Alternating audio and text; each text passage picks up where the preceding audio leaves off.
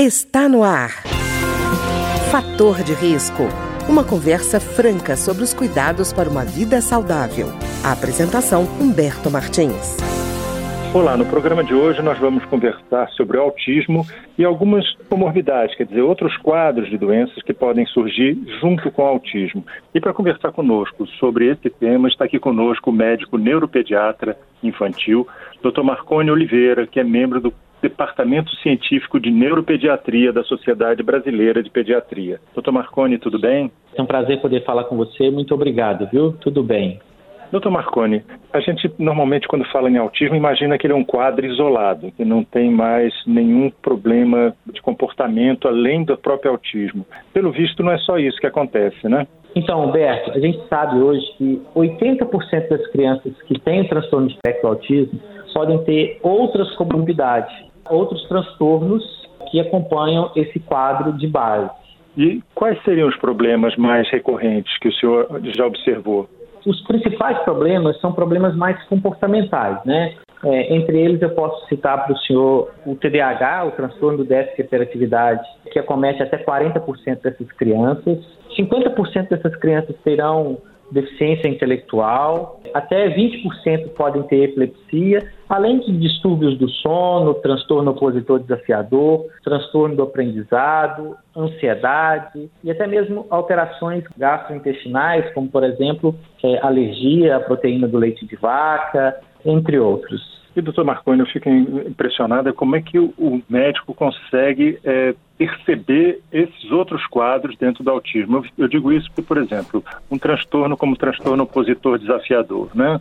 A pessoa tem que enfrentar a criança é, desobediente, mas ela não entende que pode ser aquela desobediência, na verdade, pode não ser um desafio a ela, mas pode ser simplesmente, no caso do autismo, a criança está sendo retirada da sua área de conforto, da sua zona de conforto, e isso cria nela uma resistência, não é?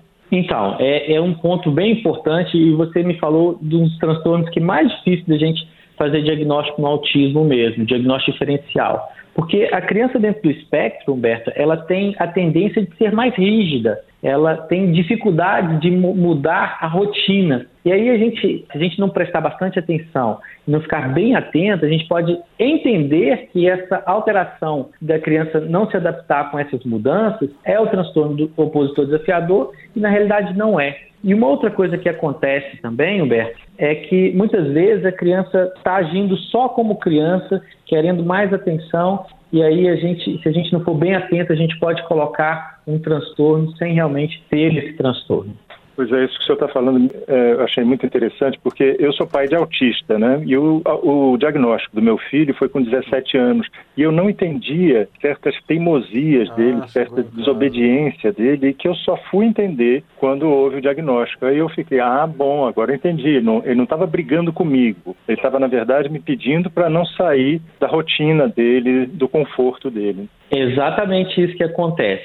Sabe uma forma da gente resolver esse problema, Humberto? É a gente fazer uma coisa chamada análise funcional do comportamento. Como é que a gente faz? A gente, sempre que a criança tiver um comportamento inadequado, eu vou lá no caderno e escrevo qual foi aquele comportamento. E escrevo o que aconteceu antes e o que aconteceu depois. À medida que você faz isso algumas vezes, você pode descobrir os motivos, a causa desse comportamento. Por que, que ele está tendo aquele comportamento? Será que realmente é só um comportamento opositor ou será que tem alguma coisa prejudicando ele? Até mesmo ah, alterações sensoriais. Por exemplo, a criança não gosta de ir para a escola porque a escola é muito barulhenta. Então, fazendo essa, essa análise funcional do comportamento, você vai conseguir identificar e fazer previsibilidade para evitar que isso aconteça. Doutor Marconi, essa avaliação ela é, é, fácil de ser feita ou realmente a gente tem que buscar um especialista? O bom é ter sempre um psicólogo comportamental te ajudando a fazer essa análise funcional do comportamento. Mas os pais é uma figura muito importante para construir essa análise. Sem a ajuda dos pais, não tem como construir. E alguns pais vão conseguir fazer essa análise sozinho, mas a grande maioria vai precisar de um profissional que vai orientar e identificar esses comportamentos e vai poder ajudar mais essa criança. E, doutor Marconi, por exemplo, é, o transtorno de déficit de atenção com hiperatividade. Eu estou falando isso porque quando a gente fala em autismo, as pessoas imaginam o autista clássico, então tem uns comportamentos repetitivos e tal, mas o, os níveis de autismo são muito diferentes, né? Então, como é que fica mais claro para a pessoa perceber que é o autismo, o que é autismo, que é, por exemplo, o TDAH? Então, é, primeiro que quem vai conseguir definir é um profissional. Geralmente os pais eles têm um pouco de dificuldade mesmo, mesmo porque quando a gente tem uma criança com TDAH um pouco mais grave, às vezes faz-se uma confusão com o autismo mais leve, porque existem sintomas e sinais que se sobrepõem e aí acaba confundindo. A melhor forma de fazer é fazer uma análise junto ao médico e algumas vezes esse médico vai precisar de ajuda com colegas de uma equipe interdisciplinar. E aí a gente vai chamar aquele colega para compor a equipe de acordo com a necessidade da criança. Por exemplo, se eu tenho uma criança com dificuldade na fala e na comunicação, seria importante trazer um fonoaudiólogo. Se eu tenho uma criança que eu suspeito de déficit de atenção hiperatividade, eu posso trazer um psicopedagogo. Se eu tenho uma criança que eu suspeito de uma deficiência intelectual, eu posso trazer um neuropsicólogo. E aí, fazendo essa avaliação com a escola, com a família, com esses profissionais, a gente vai conseguir definir se realmente ele preenche critérios para um autismo leve ou para uh, um autismo, uh, um TDAH mais grave. E eu só queria complementar para você sobre os níveis de autismo. Às vezes ficam lá os critérios do DSM, né, que são complexos, difíceis, mas a gente, para traduzir isso para o pai, é, para parar de pensar que todo autista é aquele menino que fica se batendo, né, se balançando, que não é, é se autoagredindo, heteroagredindo, existem os níveis. Então, uh, desde o nível mais leve, passando pelo moderado, até o nível mais grave. Como é que eu sei o nível do autismo de uma criança.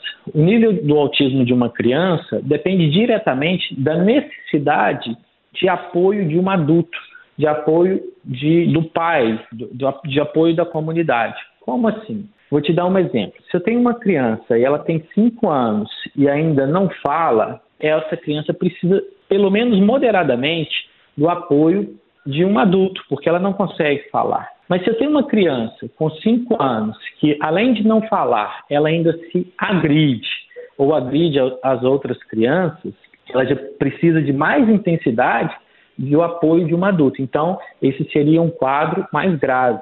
Por outro lado, se essa criança com 5, 6 anos já fala, tem autonomia, consegue fazer suas atividades de vida diária, mas apresenta padrões de comportamento restritos, repetitivos, e alteração de comunicação social, mas sem afetar a vidinha dela, aí eu tenho um autismo mais leve, sem afetar a vidinha dela no sentido de ajuda de um maior.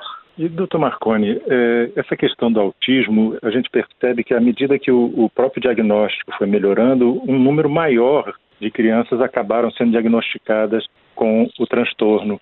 É, isso é importante essa mudança? Então, é muito importante isso no seguinte sentido, Humberto. A primeira coisa que a gente tem que lembrar é que no passado, como a gente não tinha conhecimento científico suficiente para fazer um diagnóstico diferencial, a gente colocava um tanto de criança no mesmo balaio que tinha questões diferentes. Como assim? A criança chegava com comportamentos restritos, repetitivos, de alteração na comunicação social. Muitas das vezes a gente dava o diagnóstico de deficiência intelectual ou de hiperatividade, é, se você lembrar, até 2013, a gente não podia fazer diagnóstico de hiperatividade e autismo, ou era um ou era outro. Então, essa mudança nos critérios, ela possibilitou fazer um diagnóstico mais assertivo, mas também ah, aumentou, com isso aumentou o número, porque agora eu não tenho todo mundo no mesmo balaio. Eu sei que esse não é deficiência intelectual, eu sei que aquele não é TDAH, e eu sei que esse é uma criança dentro do espectro uh, do autismo. Então, foi muito importante essas mudanças e os números da Centro de Doenças Norte-Americanas do mês de novembro, uh, Humberto, já nos falam um número de 1 para 44 crianças com 8 anos de idade nos Estados Unidos apresentam critérios para transtorno do espectro do autismo. Então, essa mudança no DSM ajudou sim a fazer esse diagnóstico diferencial e chegar a um diagnóstico mais conclusivo. Doutor Marconi, quando a gente tem esses transtornos, feito opositor desafiador, o, o TDAH, existe tratamento, né? Que, coisa que nem sempre existe no caso do autismo. A gente não tem remédio para o autismo, né? Esse tratamento dessa possibilidade, dessas comorbidades, ajuda, melhora a qualidade de vida do autista? Uh, Humberto, melhora muito, sabe? O tratamento tem para todos, né? E aí eu, eu costumo falar que mesmo só o TDAH não é só medicamento, mesmo só o autismo não é só medicamento. Todos vão precisar de uma intervenção interdisciplinar e múltipla e apoio à família. Mas entender que uma criança tem hiperatividade e poder tratar essa criança ajuda na qualidade de vida dessa criança, ajuda na intervenção com as terapias, porque às vezes a criança entra para terapia e ela precisa de 30 minutos para se organizar e a, e a profissional tem só 45 minutos para trabalhar com ela. Então ela perde o foco ajuda no aprendizado escolar, ajuda até na vida social da família. Né? Assim, se eu tenho uma criança muito impulsiva, às vezes eu evito de ir com ela na festa, às vezes eu evito de ir com ela na, na piscina com medo dela afogar. Então o tratamento ajuda. E sem contar, por exemplo, na ansiedade, que melhora a, a percepção da criança. A criança ela se sente melhor, melhora a qualidade de vida da criança. E aí a gente está tratando de um assunto muito delicado, que é o uso de medicamento em criança, medicalização em criança. E nós temos uma cultura, Humberto, muito que dificulta isso, porque nós brasileiros nós não gostamos de medicar as crianças. Entretanto, eu sempre falo com meu paciente, eu também não gosto de medicar meu paciente, eu queria que não usasse, porque eu estou assumindo a responsabilidade de dar o um medicamento para uma criança. Mas quando eu percebo que o tratamento vai ajudar mais essa criança do que o risco do medicamento, eu, eu não posso negligenciar o uso do medicamento para essa criança. Eu tenho que assumir, junto com a família, a responsabilidade de medicar e a família, da maioria das vezes, na grande maioria das vezes, volta é, muito tranquila, muito feliz, porque o medicamento realmente ajuda na qualidade de vida das crianças. Quer dizer, doutor Marconi, o senhor tem percebido que essa possibilidade de entender o autismo diferente, separado das comorbidades, ajuda muito melhor o entendimento do próprio quadro do autista, né?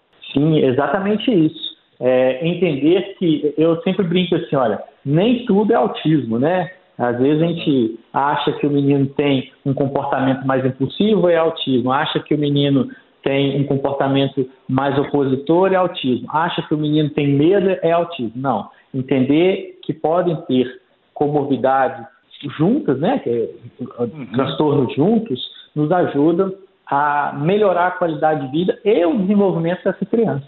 Tá ótimo. Eu queria agradecer então ao Dr. Marconi Oliveira, que é médico neuropediatra infantil e é membro do Departamento Científico de Neuropediatria da Sociedade Brasileira de Pediatria. Doutor Marconi, muito obrigado. Alguma última dica? Humberto, eu sempre falo que ter uma criança especial é como se fosse uma viagem, sabe? e que a gente se programa quando a gente vai ter um filho para fazer uma viagem. E a gente se programa às vezes para ir, para Paris, onde tem a torre, onde tem várias coisas, mas de repente, no meio do caminho, a gente tem uma criança especial. E é como se, o, se o, o piloto falasse assim: olha, nós não podemos ir para Paris, mas a gente pode ir para Roma. E lá em Roma, Humberto, e aí eu deixo essa mensagem para você, também tem coisa boa, sabe?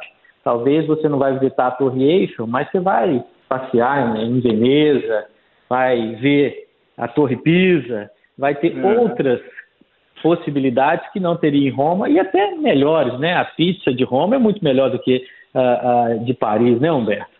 Então, eu estou é. falando isso para a gente não desistir dos nossos filhos, sabe, Humberto? Criança especial nos faz crescer, nos faz ver o mundo diferente.